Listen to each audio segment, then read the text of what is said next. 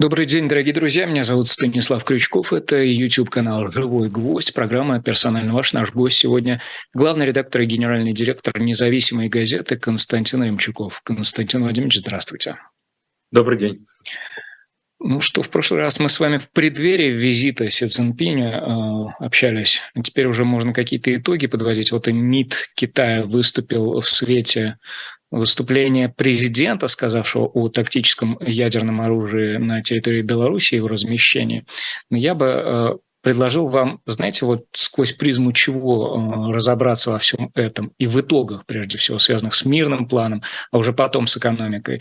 В свете фомовского опроса последнего, который говорит, что почти все россияне считают, что Россию в мире боятся, и подавляющее большинство говорят, что это хорошо какие-то коррективы в представлении россиян о самих себе этот визит, эта фраза о тактическом ядерном оружии Беларуси э, привносит или только укрепляет нас?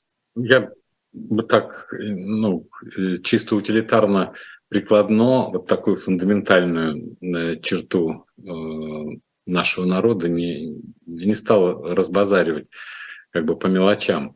Когда мы с вами говорим, ну, на какие-то философские темы, я очень часто э, говорю о том, что я в свое время, мне кажется, понял э, гегелевскую фразу о том, что постичь то, что есть, вот в чем задача философии. И тогда у меня связалась воедино известная, э, ну, чуть ли не со школьной поры, но уж с университетской точно, его фраза «то, что разумно, то действительно, то, что действительно, то разумно».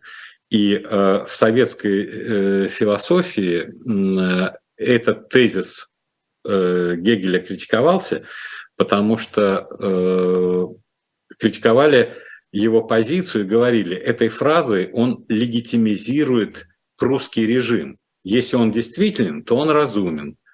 Если он разумен, то он действителен. И вот это вот осуждение Гегеля за его э, реакционность фактически противопоставлялось революционности Маркса, который э, в тезисах о Фейербахе, 11 тезис о Фейербахе, который тоже все учили, кто учился в университете, сказал, до сих пор задача философа состояла в том, чтобы объяснить мир. Мы же считаем, что задача философов – изменить мир. И вот марксизм вышел весь из этой амбиции изменить мир. Так вот, возвращаясь к Гегелю, учеником которого считал себя э, Маркс, э, постичь то, что есть, вот в чем задача. Не изменить мир, а постичь. Вот то, что вы сказали социологически, большинство россиян э, считают, что нас боятся, и это хорошо, это и есть Россия, это и есть русский народ, с которым придется иметь дело всегда в обозримом будущем любым политикам, любым зарубежным странам, которые хотят понимать. Вот если понять вот эту особенность э, нашего населения, то э, многое будет, во-первых, предсказуемо, а во-вторых, э, ну, не будет вызывать какое-то удивление. Вот, наверное, часто же слышат о том, что в Москва живет, как, как будто бы ничего не происходит в мире – я вам хочу сказать, ни в один приличный ресторан, ну такой модный, вкусный какой-нибудь, новаторский, невозможно попасть. Сейчас в Москве без звонка, э, там, не знаю, владельца, которого я знаю, допустим. Вот сейчас крутой парень в Москве, это Антон Пинский. Вот все рестораны, которые он открывает, невозможно туда попасть. Что Луна, что Фолк, что там The Greeks. Вот абсолютно надо деловую встречу провести. Звонишь с улицы, тебе говорят, «Э, извините, мест нет. Откуда? Кто эти люди? Мы можем, конечно, осуждать, но не поняв, вот что жизнь продолжается, постичь то, что есть. Может быть, у них в характере есть вот эти черты, которые говорят, они нас боятся, ну и хорошо. И э, мы этим гордимся, и лучше, чтобы нас боялись, чем не боялись.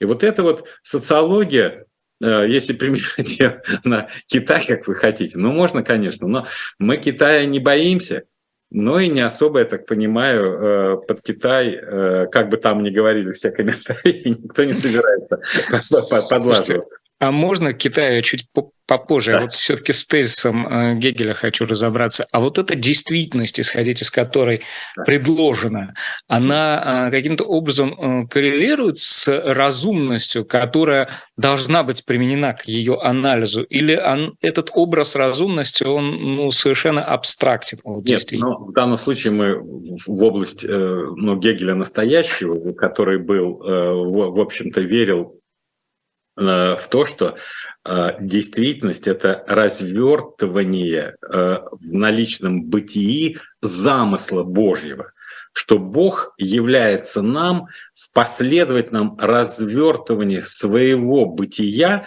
во всех феноменах.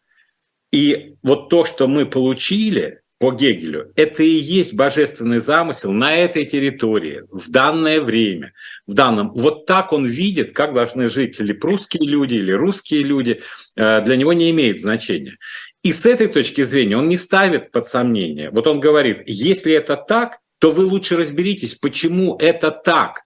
Он не ставит э, вопрос разумности, он как бы говорит, на, на, вот вам не нравится это, вы говорите, ну-ка давай менять, давайте сейчас установим так, как в Южной Корее, или в Китае, или в Японии, или в Америке, или в, э, в Голландии. Он говорит, нет, не пойдет. У Голландии своя действительность, которая развертывается по божественному замыслу, объективная реальность, которая трансформируется в конкретные ощущения всех, кто живет. Да? А вот в России, и тогда мы должны начинать исследовать. И это исследование, я думаю, что оно всем присуще, всем понять. Вот я сегодня буду книгу вам рекомендовать, вчера Веллер прислал. «Киев-Москва. Расхождение». Это примерно 1100-1300 годы. Чувак на тысячу лет назад заглядывает э, постранично, анализируя поведение э, князей борьбе за Киевскую Русь, за престол в Киеве, за почему Москва вышла не туда, куда надо. Но вот все пытаются куда-то нарыть вот эти. Кто-то там, как евреи, пытается к Моисею от, от, от, отлететь подальше туда и посмотреть на скрижалях, что там было написано, и почитать. Но без, поня... без понимания, почему русские такие, вы все время будете ошибаться. Вам будет казаться, что вот сейчас мы им что-то привнесем, ну, большевики примерно так. А они когда пришли, ведь им казалось, что это площадь для, ну, во-первых, мировой революции, а во-вторых, что нужно, чтобы изменить человека, сказали они? Нужно изменить условия жизни. То есть не человек сам по себе, вот с этим и с генотипом, и с исторической памятью, а социально-экономические условия. Пьянство – это производная социально-экономических условиях. Проституция, произвольная это. Религиозность, давайте церковь уберем, давайте веру э, запретим, давайте попов расстреляем, давайте храмы разрушим, давайте придумаем новые заповеди строителей коммунизма, не убей, не укради и так далее, будь верным идеалам партии. То есть попытка э, в Кампучии еще лучше. Все, кто не согласен, их мотыгами забили 3 миллиона человек.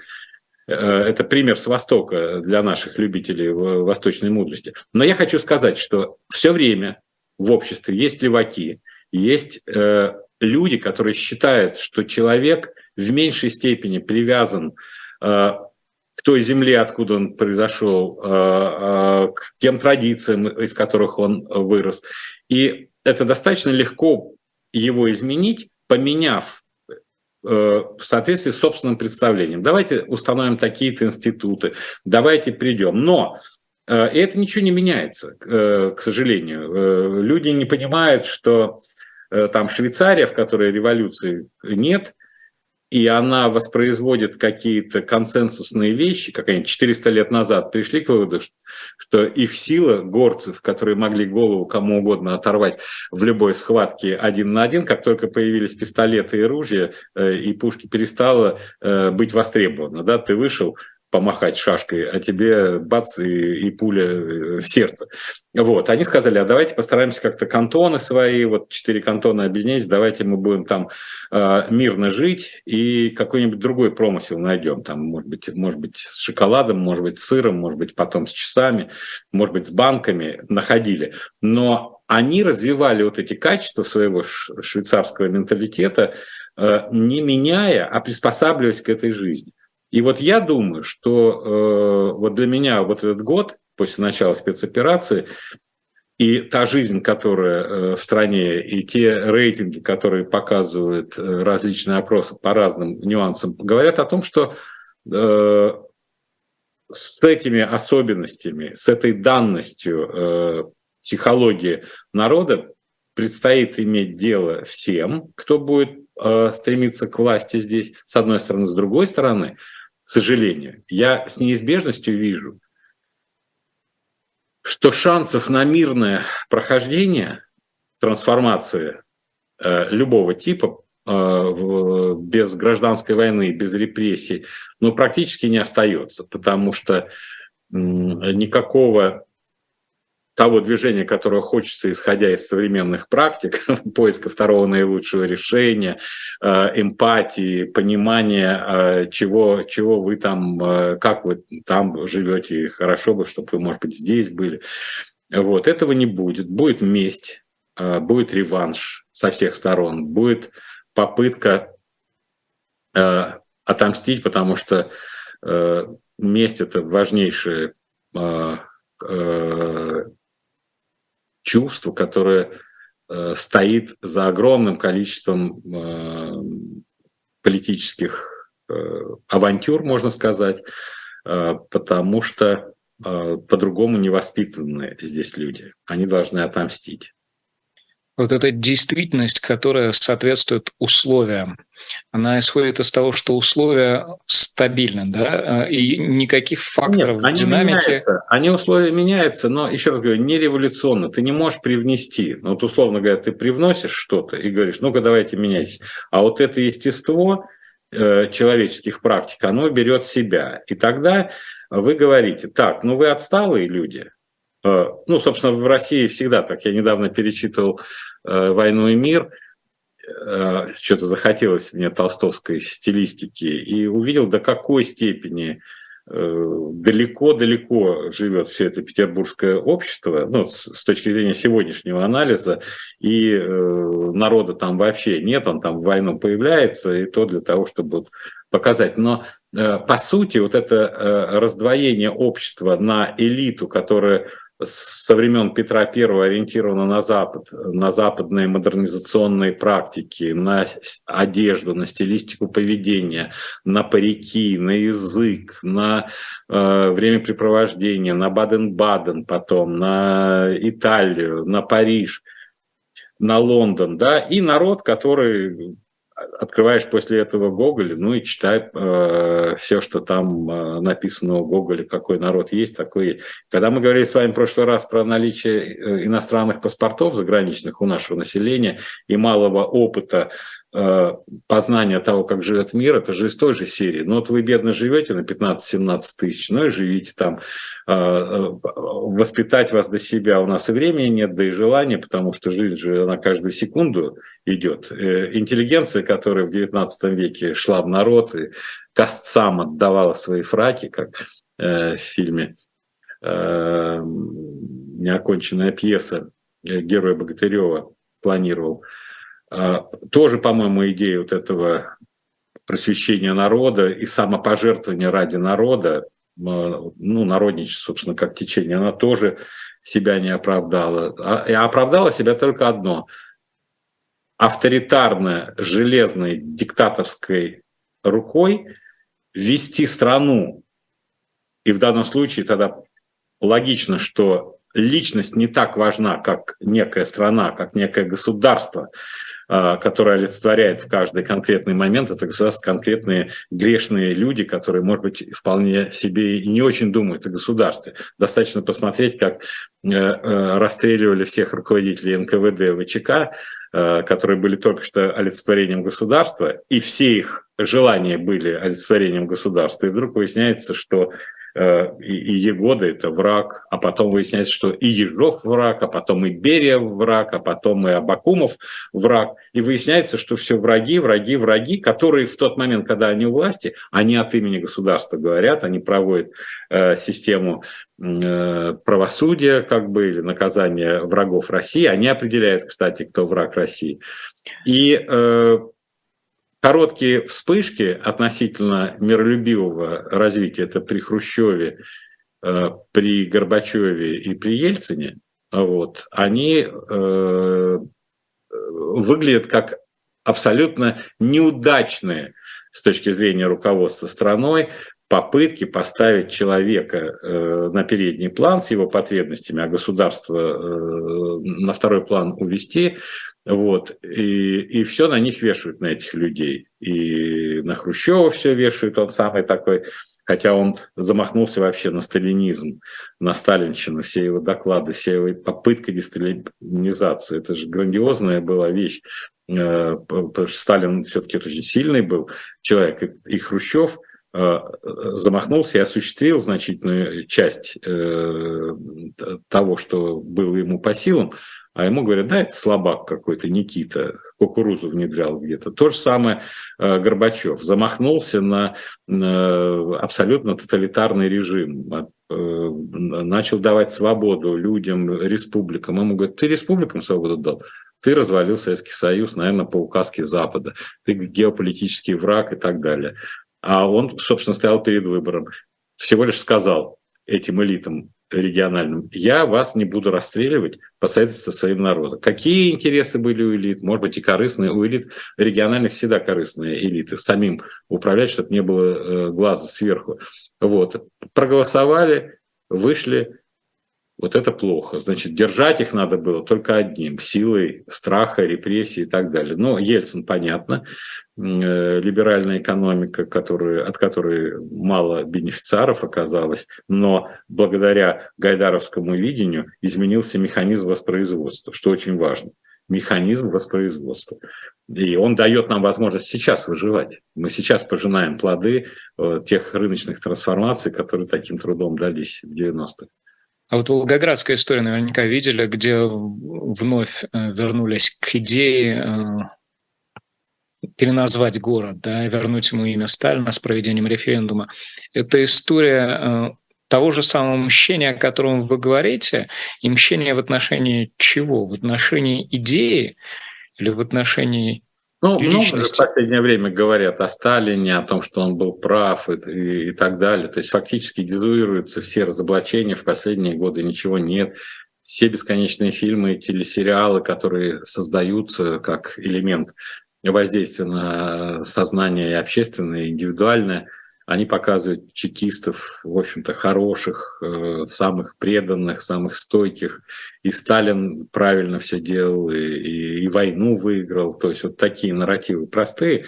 А там, ну, посмотрим, потому что там социология вот накануне 3 февраля, когда отмечалась 80-я годовщина э, победы под Сталинградом, там социология показала, что большинство волгоградцев были против переименования э, в Сталинград. Но вот прошло несколько э, месяцев, значит, ну, чуть, чуть больше, э, почти два, да, если это было в конце января, социологи, решили опять пустить на референдум. Две цели. Либо уже через референдум поставить крест на этой теме, сказать, что нет, большинство волгоградцев против.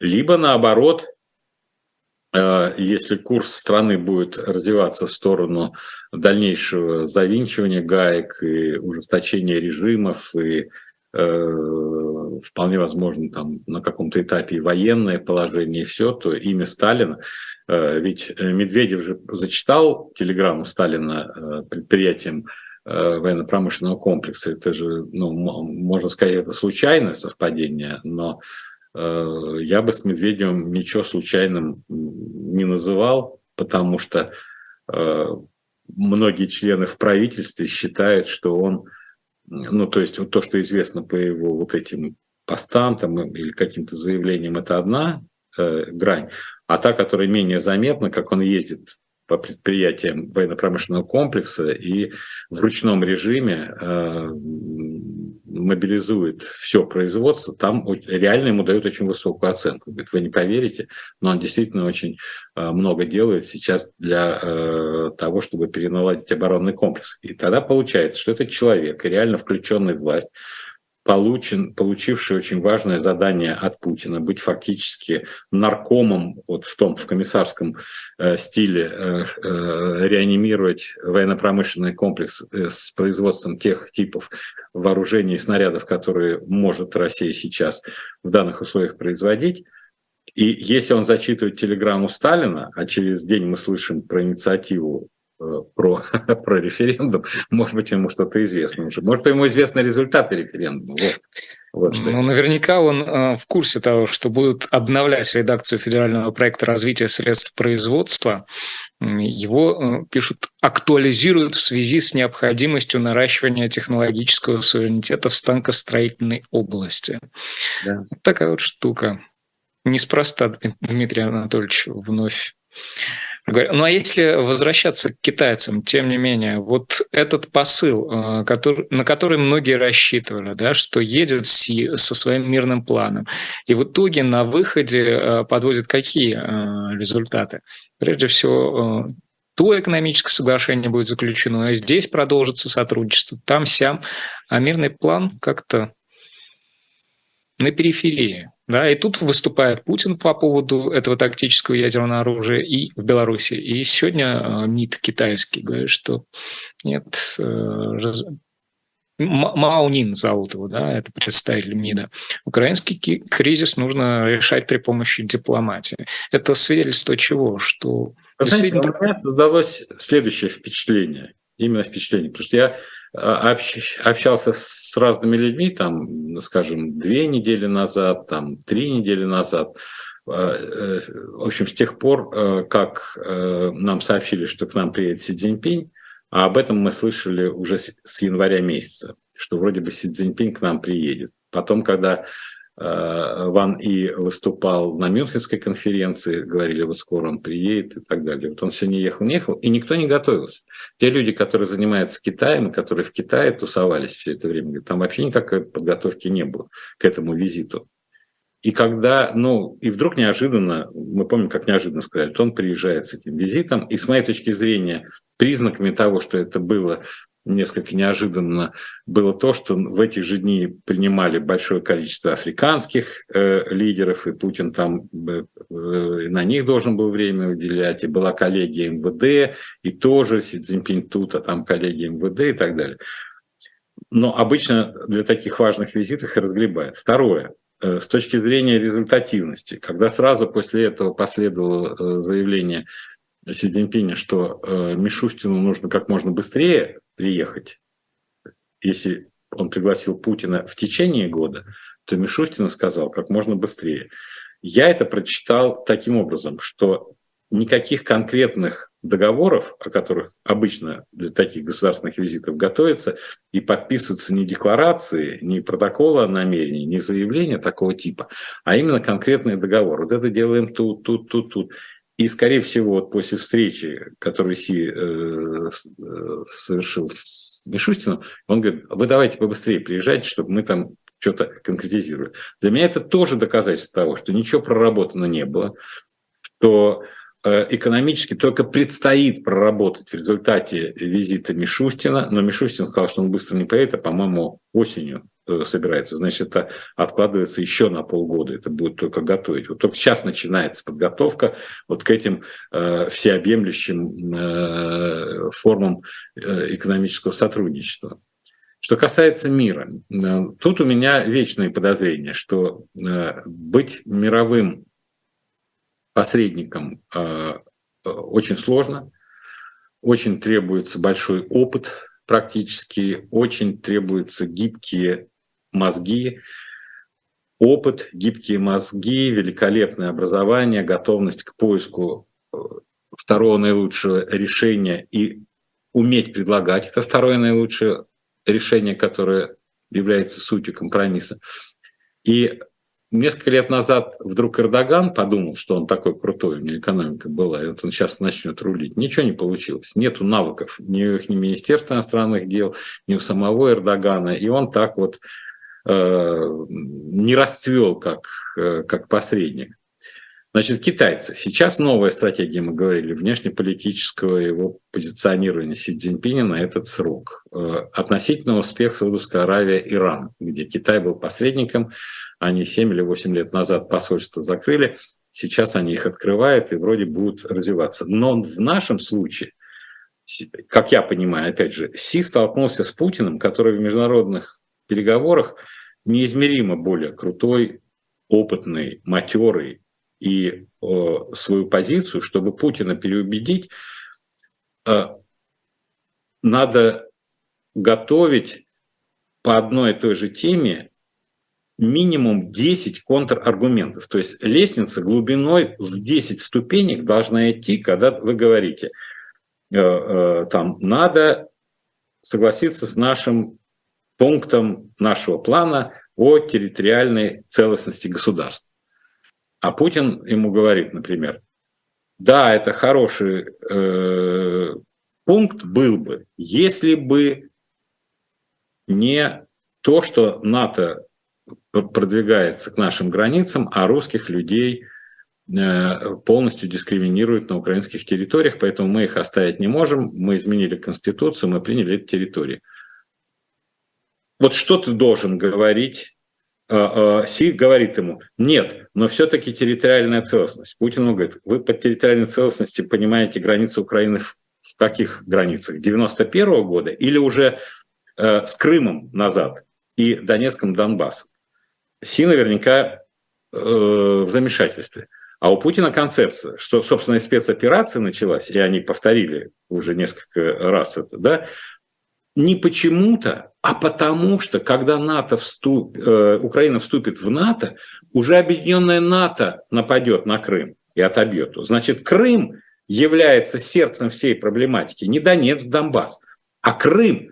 И Путин знает, что э, когда Украина станет НАТО, наберется сил и опыта, они нападут на Крым и его отнимут. Значит, тут получается, что надо говорить. Значит, не удалось решить проблему Крыма. Вы в 2014 году взяли Крым, и вам, у вас было время как-то обменять э, на что-то. Я не знаю, моя жена, я помню, я говорил, поэтому я могу сказать, она очень четко э, уже в 2014 году сказала, нужно Китай, японцам отдать острова, получить от них много денег, и эти много денег отдать украинцам за Крым. Ну, то есть надо включать механизмы, либо совместное использование на 100 лет, как Гонконг, инвестиции, международный контроль, демилитаризация, колоссальное развитие Крыма, это мое предложение было, и я помню, спокой, спокойным э, Чуркиным говорил, и он всячески меня поддерживал, мы встретились, э, и он говорит, слушайте, продолжайте говорить это, потому что мне очень понравилась идея. То есть поиск каких-то дипломатических, но мы не дипломаты, мы просто говорим, что нужно делать. Значит, получилось, что с 2014 года этого не было сделано. И сейчас, когда э, Путин вполне возможно стоит перед необходимостью подумать, и не надо ли ему уйти на покой, выясняется, что он передает своему наследнику, кто бы он ни был, нерешенную проблему Крыма, которая выстрелит потом, когда... И вот начинает все это рассказывать. Вот как вы себе мыслите живость ума Си, который с ним это беседует? Конечно, Путин его, э, я думаю, забодал в этом смысле. Поэтому первая информация об этих переговорах была, что переговоры прошли в откровенной атмосфере или в очень откровенной даже кто-то сказал. А мы знаем, что на языке дипломатии э, откровенные и очень откровенные э, подчеркивают разногласия в ходе переговоров. Если я моделирую это так, когда Си перечисляет свои пункты и встречается с тезисами, э, которые приводит э, Путин, он в какой-то момент говорит, а кстати, у нас недопроработанными остались вот те самые экономические вещи, в связи с которыми Мишустин приедет через полгода. А нам нужно как-то сделать так, чтобы они оказались допроработанными.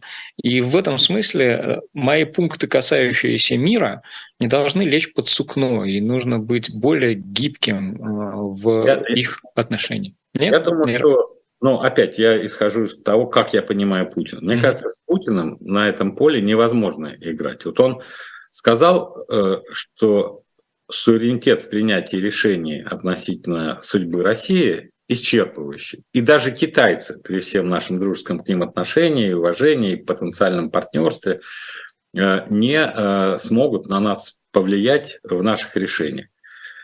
И я думаю, что вот он сейчас показал. Поэтому э, я лично не отношу этот визит к большим успехам.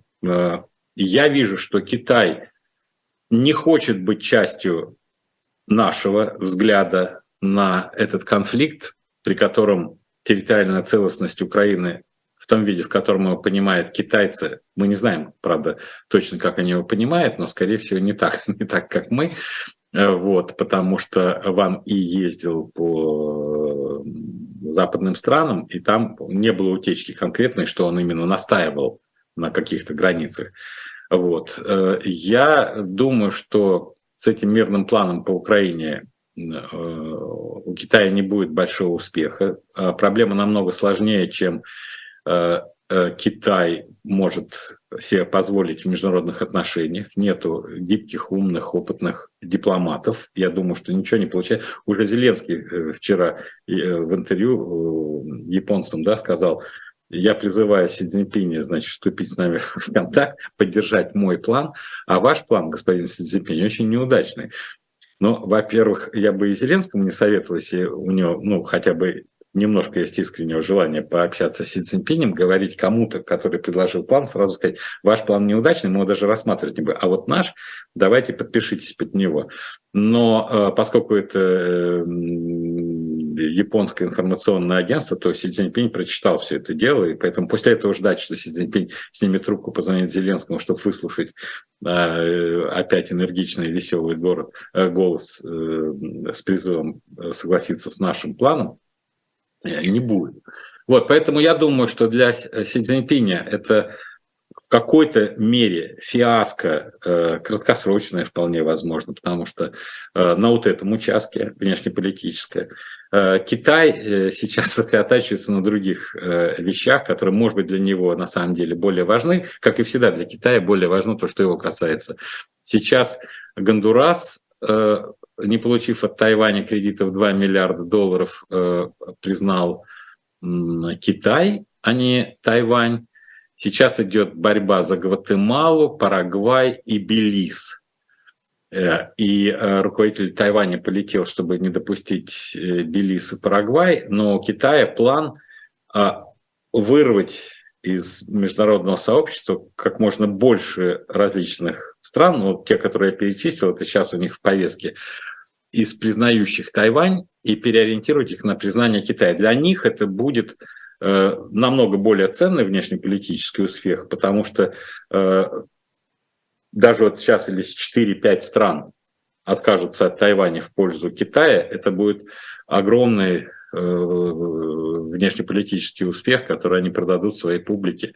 А вот а здесь я не вижу у Китая больших шансов. Еще раз говорю, потому что тут требуется опыт, вовлеченность. А если ты приходишь и, ну, и вещаешь, как бы, вот мне кажется, надо делать так. Ну, но при всем уважении к Гондурасу и к Белизу, э, это не сродни тому э, признанию э, Южной Осетии Коморскими островами, или кто там у нас их признавал.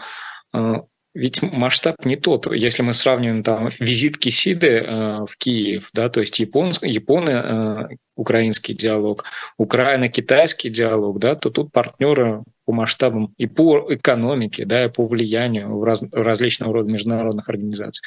Они... Стас, я с вами не соглашусь, потому что для Тайваня и Гондурас, и Гватемала, и Белиз, и Парагвай намного важнее, чем визит Кисиды в Киев. Ну, просто для них. Это их судьба, это их э, международно признанная легитимность, э, э, и в их борьбе за их собственную независимость, когда будет улетучиваться круг стран, которые дипломатически признали Тайвань, мне кажется, для них это очень болезненно. Для Китая, наоборот, очень выгодно. А то, что там киситы едет, это ну, okay. другое измерение. А по поводу вот всего того, о чем вы сказали, вы наверняка видели э, заявление Лаврова, которое он сделал на заседании фонда Горчакова о том, что Россия на своих условиях определит будущее отношения с Западом, и он там добавляет, если он протрезвеет. А вот эти недоговоренности или недопонимания, или недо, недостыковки, недоконтакты э, между Путиным и Си не приведут к тому, потенция, да, вот в перспективе к тому, что однажды э, такие слова смог, могут быть произнесены и в отношении Востока. Россия на своих условиях определит будущее отношений с Востоком, если Восток не протрезвеет. По методологии подхода к суверенитету, да, такое возможно, но это гипотетическая вещь. If, знаете, по-английски есть слово if, если, и, по-моему, Гарри Труман говорил, что вся политика ифи, если бы, если бы так сказали, или если они предложат так, то ифи э, может быть, будет так. То есть политика в отношении вот истории какой-то э, до сослагательное наклонение, видимо, знает, да, нужно следить. Я к нашей аудитории а, обращусь, половину э, часа мы э, говорим. Зайдите э, на сайт шоу «Дилетант Медиа» сразу после завершения этого разговора и посмотрите, какие интересные книжки там у нас есть. «Великие династии мира» — это целая серия, там 13 штук вы найдете. И о чем это? Это все то, что мы предельно любим. Биографии мировых правителей, тайны королевских домов — печально известные тюрьмы, подземелья, хроники, исторические факты, легенды, дневники, документы, фотографии, картины, гравюры о любви, о ненависти, о счастливых судьбах и трагических смертях. Серия «Великие династии мира», сайт шоп «Дилетант Медиа». К белорусскому, э, такти... Э, к российскому ядерному тактическому оружию на территории Беларуси. Это в какой мере сейчас фактор? Это ну, мне кажется, что... Среди прочего. Вот для того, чтобы обсуждать всю эту тему, надо как бы э, посмотреть, готовы ли те, кто хочет обсуждать эту тему, отвечать на аргументы Путина, которые он изложил. А изложил он следующее, что тактическое ядерное оружие мы не передаем Белоруссии, а мы будем там хранить на наших военных базах. Он говорит по аналогии, что такое оружие имеется у американцев в Италии, в Бельгии, в Германии. Кто-то добавляет еще и Турцию, и кто-то добавляет еще Голландию. Вопрос. Вот такой аргумент сделан до того. Вы признаете, что тактическое ядерное оружие американцев на американских складах под американским управлением хранится в этих странах? Если вы признаете, то разговор закрыт. То есть с Путиным бесполезно, то есть даже обсуждать нечего. А вот у нас такой же союзник Беларуси, и у нас на наши там э, будут под нашим контролем, ну вот, вот так вот мы будем вам отвечать. Это вас нервирует? Хорошо, э, ходите нервные. Мы уже привыкли к тому, что вы разместили свое оружие. То есть тут содержательной дискуссии сегодня невозможно. Все эти э, призывы Барреля, там, одуматься кого-то, запугать санкциями, они вообще ни о чем. Это логика конфронтации и поиска каких-то э, новых э, ходов, которые э, должны транслировать Западу, с одной стороны, решительность России, а с другой стороны, факт, демонстрировать фактическое разрушение каких-либо договоренностей или даже представлений по умолчанию. Вот этого не надо делать. Ну, может, не делали раньше такого. А сейчас и Искандеры. И Искандеры, говорит, Путин могут нести э, ядерный боезаряд. Да, вот они будут там. Мы, решим так туда, мы приблизим. Калининград сейчас начнут э, нашпиговывать чем-то еще более, э, более эффективным и так далее. Я просто вижу, что это делается, но поскольку диалога не, нельзя, он выдвинул вот эти аргументы. На них надо отвечать.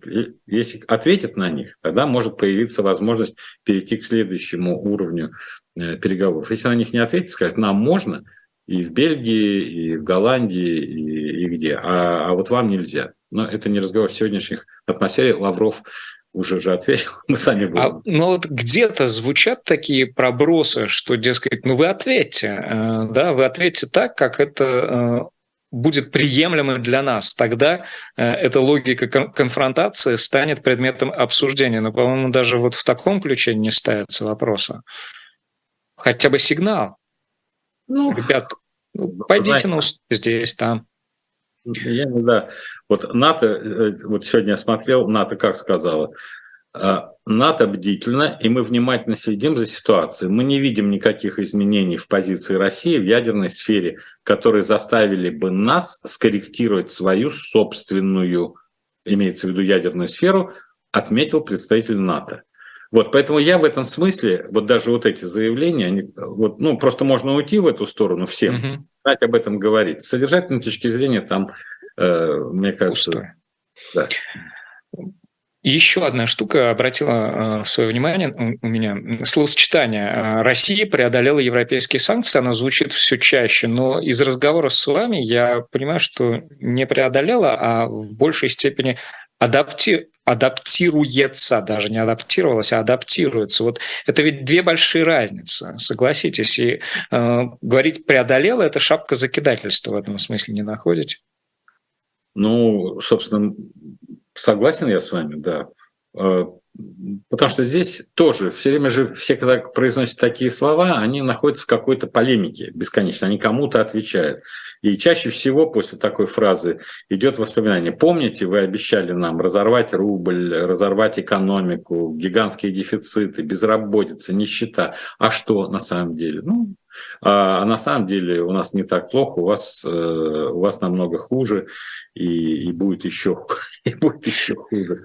Вот, поэтому в этом смысле, э, и когда говорят, э, там, Западная Европа тоже ориентируется на Азию, ну, на Китай в частности. Что она там, впадает в зависимость, что ли? Но у Западной Европы и связи из Западной Европы и с Америкой сохраняются. А у нас тут к нулю стремятся э, торгово-экономические отношения, а туда 185 миллиардов пока только. А у нас было 537, по-моему, миллиардов евро торговый оборот с ЕС. Вот если он стремится к нулю, а здесь 185, а было, скажем, ну, 120, то есть есть некоторое увеличение, но оно не компенсирует. Поэтому с точки зрения международного разделения труда, безусловно, мы выпали из э, огромного количества э, связей, э, которые предопределяли разделение труда и специализацию, а стало быть, производительность труда и издержки. Плюс наша инфраструктура, в частности железнодорожная, насколько могу судить по публикации в РБК, оказалась не готова к переходу на восток. Они гонят уголь, котором очень низко, ну, самое-самое дешевое как бы э, сырье вагонами перевозится с большим дефицитом этих вагонов. И э, э другие э, металлы и грузы, которые обладают там 10-15 э, раз больше добавленной стоимостью, они замерли в России, и РБК пишет, по-моему, полтора миллиона тонн не смогли вывести вот этих более. А что такое э, не вывести тех, у кого добавленная стоимость там в 15-20 раз выше, и их полтора миллиона. Это значит, вы не получаете здесь налогов и всех поступлений. Но инфраструктурное ограничение железная дорога не может провести по тем условиям, которые были сформулированы доступом э, в свое время законом о доступе к железнодорожным перевозкам 2004 года, они не в состоянии это привести. Вот тебе, вы хотите туда попасть, а у вас ограничения. И это удивительно. Столько лет назад произнесли про разворот на восток и палец о палец не ударили о том, чтобы э, создать инфраструктуру доставки э, того, что мы можем Востоку предложить. Это, конечно, очень по-нашему, очень характерно и, и есть проблема. Поэтому нет, проблемы э, есть. Другое дело тут отношения. Тут паниковать, говорить, посыпать э, голову пеплом или, или говорить, ну да, есть проблема, но будем двигаться. Я тут занимался анализом инфляционной э, составляющей, поскольку очень высокая инфляция там в Британии, в Германии, и вообще весь кризис экономический, который сейчас происходит, это, и он будет, наверное, иметь серьезные последствия. Чем неустойчивость глобальной экономики высокая, потому что э, из пандемии вышли за счет накачивания и экономики дешевыми э, деньгами. Длительный период, почти 10 лет, деньги не стоили ничего. И вдруг западной экономики, почти как при социализме, у нас, особенно социализма, мягкие бюджетные ограничения сводились к тому, что деньги не стоят ничего. И вдруг говорят, да мы повышаем процентную ставку, деньги будут стоить. И бизнесмены не знают, как с дорогими деньгами э, действовать. Они не понимают, как они будут возвращать эти деньги. И вот сейчас здесь ломаются очень многие вещи. И вот я посмотрел, допустим, э, э, инфляция по каким-то странам да, на февраль месяц. Литва 18,7%. Латвия 20,3%. Да, происходит сокращение, там сейчас помеченное, но если брать годовой. А если брать индекс потребительных цен, там и 145, и 150 процентов. Я прям таблицы эти скопировал, посидел над ней, посмотрел, но как-то же адаптируется э, население, хотя это э, жилищно-коммунальные услуги и хаузинг, то, что у них проходит по статистике европейской, э, очень на 145% выросло в этих прибалтийских странах. Вопрос. Такое разительное ухудшение инфляционной ситуации вгоняет панику жителей этих стран? Скорее всего, нет. Это тяжело, это большая часть э, полученного дохода уходит в текущие расходы. То же самое, я думаю, и э, у нас. Основная масса людей, которые получали 15, 17, 18 тысяч рублей и не имели доступа к тем разносолам, они так и живут. Ну да, конечно, чуть похуже, наверное. Но и было очень много выплат всевозможных э, социальных. Да? А те, которые э, привыкли к другой структуре потребления, они ну, переживут, поскольку, скорее всего, их доход повыше, а часть и уехала из страны. Константин Владимирович, а можно я вот такую локальную историю разберу? Вы к Медведеву призвали серьезно относиться ко всему тому, что э, произносится или заявляется? Я, я, я сказал, что в правительстве существует у ответственных топовых людей представление о Медведеве как серьезном человеке. Угу. О чем они говорят? Вы знаете, удивительным образом он очень эффективен в налаживании э, э, тех проблем, которые возникли в ВПК. Я вот дословно вам говорю. Окей. Okay. Я хочу... в этой связи вот именно про его фразу субботнюю относительно копирайта, которую он в интервью э, произнес. Вот вы говорите, э, Китай, да, э, там возрастает настолько-то, но несущественно в сравнении с утратой европейского рынка. А если руководствоваться вот этим соображением, качайте сколько хотите, ищите там, где бесплатно. Это вот в отложенной перспективе в их головах может стать способом э, компенса компенсации всего того, что мы потеряли, потому что... Но, ведь... вы знаете, я думаю, что это путь, во-первых, к нашему выходу из ВТО, рано или поздно. Ой. Э, ВТО это ключевая... Нет, послушайте. Мне кажется, они уже приняли это как данность, нет? Нет, я имею в виду все-таки это серьезная институциональная вещь. Okay. Э, если мы выйдем из ВТО, то потом, когда бы Россия вдруг не решила туда вернуться, это опять будут многолетние, десятилетние э, переговоры, потому что мы помним, что у Китая главная затыка была как раз с копирайт потому что Запад обвинял э, китайцев в том, что они копируют, вот как Медведев предлагает, без ссылок, они покупали вещи, разбирали их, э, декомпозицию делали, потом собирали, вешали другой лейбл, добавляя там какой-то винтик. Это серьезнейшая вещь в современном мире, в котором знание, э, экономика знания, она э, э, более важные в перспективе, чем экономия товаров и услуг, потому что они тоже, во-первых, базируются на знании, а во-вторых, знание как таковое, ну, мы, строго говоря, видим стоимость компаний, которые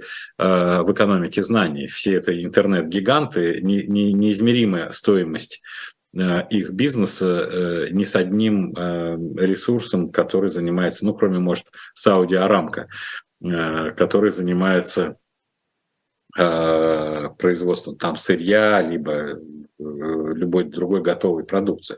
Нет, это серьезные вещи, но э, он же еще сказал, что а давайте не просто незаконно их скачивать, давайте еще распространять в сети, чтобы наносить как бы... Но это есть такие элементы запальчивой риторики. Я не знаю, зачем он это делает, что он этой бесшабашностью хочет показать, потому что все-таки ты столько лет позиционировался как юрист, э, правовед, и сейчас ты буквально э, в каких-то вопросах, когда он грозится, что какая-то ракета «Оникс» прилетит э, в здание суда в Гааге, это вот первая реакция у меня была, как говорил этот самый Фокс, у нас на всех на вас ножичков хватит. Зачем это делать человеку, который, ну, что он у, у какой аудитории он хочет снискать лавры. Если ты юрист, то ты должен педантично, с моей точки зрения, отстаивать правовые э, аспекты э, нашей жизни. А если ты отказался от такого представления о праве, э, как законность со справедливостью, то ну, это это, ну, я не знаю, в каком кругу. Ну вот если копирайт не рассматривать исключительно применительно к Netflix, который там упоминали они, а говорить о компенсаторных механизмах именно по отношению к вот этим выпадающим нашим доходом, даже не доходом, не знаю как, того, что исчезло да, с падением европейского рынка, какова составляющая в том, чтобы компенсировать именно интеллектуального продукта. Может быть, э, ставка делается на это, я просто пытаюсь э, размышлять чуть дальше, чем вот то, что лежит на поверхности. Стас, виноват, mm-hmm. но я не понимаю, вот на что я должен ответить вам. Вот как? Как, вот, как это компенсирует? Вот мы не про, будем... Просто делается, так, делается такой проброс, да, Дмитрий Анатольевич говорит, вот хорошо, качаете, распространяете, но это относится не столько к э, книжкам, там, к фильмам, а к тому, что мы наверстаем все, э, пойдя по пути, который Китай, э, по которому Китай прошел тогда, когда бодался с ВТО в свое время. Вот то, о чем вы говорите. А, он не, не сказал, да? Ну, или это ваше? Я, я да, думаю таким образом. Нет, Может быть, знаете, я не прав. Нет, нет, ну тут надо абсолютно четко э, держать в уме. Китай совершил свой выдающийся прорыв э, к обществу среднего класса и довольно приличного среднего достатка в первую очередь благодаря иностранным прямым инвестициям, под которыми мы понимаем не просто финансовые ресурсы – но и технологии, которые с ними пришли. Иностранные прямые инвестиции, начиная, э, я не знаю, там с конца 89-90 э, года опережали все иностранные прямые инвестиции в мире такими темпами, а с ними приходила возможность создавать. Ты не можешь создать от того, что ты сидишь и говоришь, хорошо бы я сейчас создал. Ты с какой базы начинаешь? Вот просто там, ну, вот в советское время, я помню, был э, совершенно э, удивительный, э, произведший впечатление на меня, по крайней мере. Вот когда Горбачев начал курс по закрытию военных предприятий и сокращению вооружений, и назвали этот путь конверсия на мирные рельсы. И наши лучшие заводы не могли произвести одноразовые шприцы в течение многих лет, а одна фабрика в каком-то маленьком городке в Испании поставляла нам, там, не знаю, 80 миллионов этих шприцев, производя вот так. А мы не могли. И это, об этом говорил Горбачев, об этом говорили другие там министры. Вот как так? А ведь всем казалось, сегодня мы производим ракеты, а завтра мы производим шприцы и вообще всю эту технологию и так далее. Нет. Выясняется, что кастрюли и сковородки ну, может, наверное, тазики какие-то, но это, наверное, не такие технологичные, не такие эргономичные. Это же все бизнес. И э, э, вот в технологиях в этих это совершенно, мне кажется, э, пропасть может образоваться, если мы и сейчас от Запада отходим, и э, люди уехали за границу, молодые, которые не хотели э, быть здесь, опасаясь, может быть, там мобилизации чего-то. И, наконец, если мы с китайцами э, поссоримся или китайцы э, скажут, что мы не будем. Вчера было сообщение, да, что крупнейшая логистическая компания тормознула какие-то поставки в Россию, Китая, боясь санкций. То есть сигнал китайцы получили. Рисковать из-за России никто не будет. Ну, о чем мы говорили? Китай в высшей степени прагматичная, Китай ориентированная Э, государства с абсолютно последовательной ментальностью. И, может быть, э, для Медведева сейчас, э, ему кажется, возможно рассуждать в том плане, что, ну а что, в конце концов, мы в изоляции, ведь Советский Союз же смог, но там надо вспомнить, сколько заводов Форд или американцы построили в годы нашей индустриализации. Тоже коротко, коротко, если Казахстан, он демонстрирует такого рода прагматичность решением э, Казахстан, э, Казахстан движется в направлении Китая а в этом смысле не себе в ущерб, ни в коем случае не за счет отношений с Западом, ни с Западной Европой, ни с Америкой. И у нас э, ресурсов влияния на Казахстан нет. Си Цзиньпинь э, гарантировал э, в каком-то обмене с Такаевым территориальную целостность Казахстана. Что это значит, можно рассуждать как угодно, но с моей точки зрения территориальная целостность Казахстана Си Цзиньпинь, когда произносит, может иметь в виду только нас не, не, не таджики будут э, посягать на, на, на, на территориальную целостность. Зачем это говорится? Э, внешнеполитические люди знают, что это не просто слова. И я думаю, Казахстан ощутил эту э, поддержку. И я думаю, что его вектор в отношении Китая будет не менее, э, если не более очевидным, чем вектор э, поддержания отношений с нами. Коротко о словах, у нас 6 минут, еще про книжку хотел поговорить на слова Николая Платоновича Патрушева, которые в преддверии форум, форума демократии произнесены о том, что э, США претендует на то, чтобы стать государством-диктатором всемирным.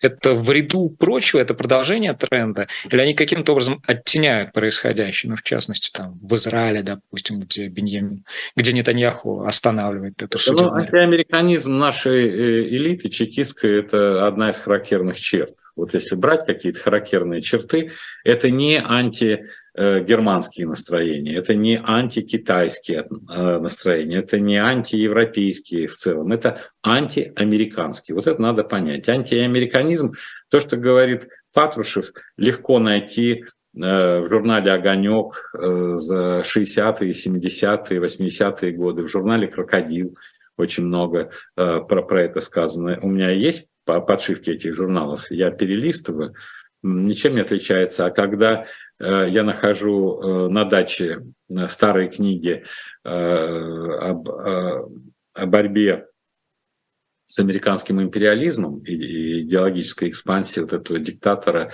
дядюшки Сэма, вот вообще все слова те же самые. И это поражает меня. Знаете, вот эта повторяемость. Я тут смотрел книгу, которая мне понравилась. Она называлась «Распад СССР. Документы и факты». Меня просто заинтересовало. И я думаю, надо же, 89 а, год, постановление съезда народных депутатов об, об основных направлениях внутренней и внешней политики. И то, что они говорят, это поразительно. Это же мы же преемственники Советского Союза. Никто не дезавуировал это постановление съезда.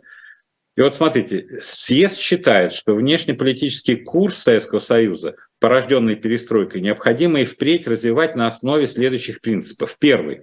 Безопасность страны должна обеспечиваться прежде всего политическими средствами, как составная часть всеобщей и равной безопасности в процессе демилитаризации, демократизации и гуманизации международных отношений – с опорой на авторитет и возможности ООН. Ядерное оружие должно быть ликвидировано в ходе переговорного процесса, ориентированного на разоружение и сокращение оборонного потенциала.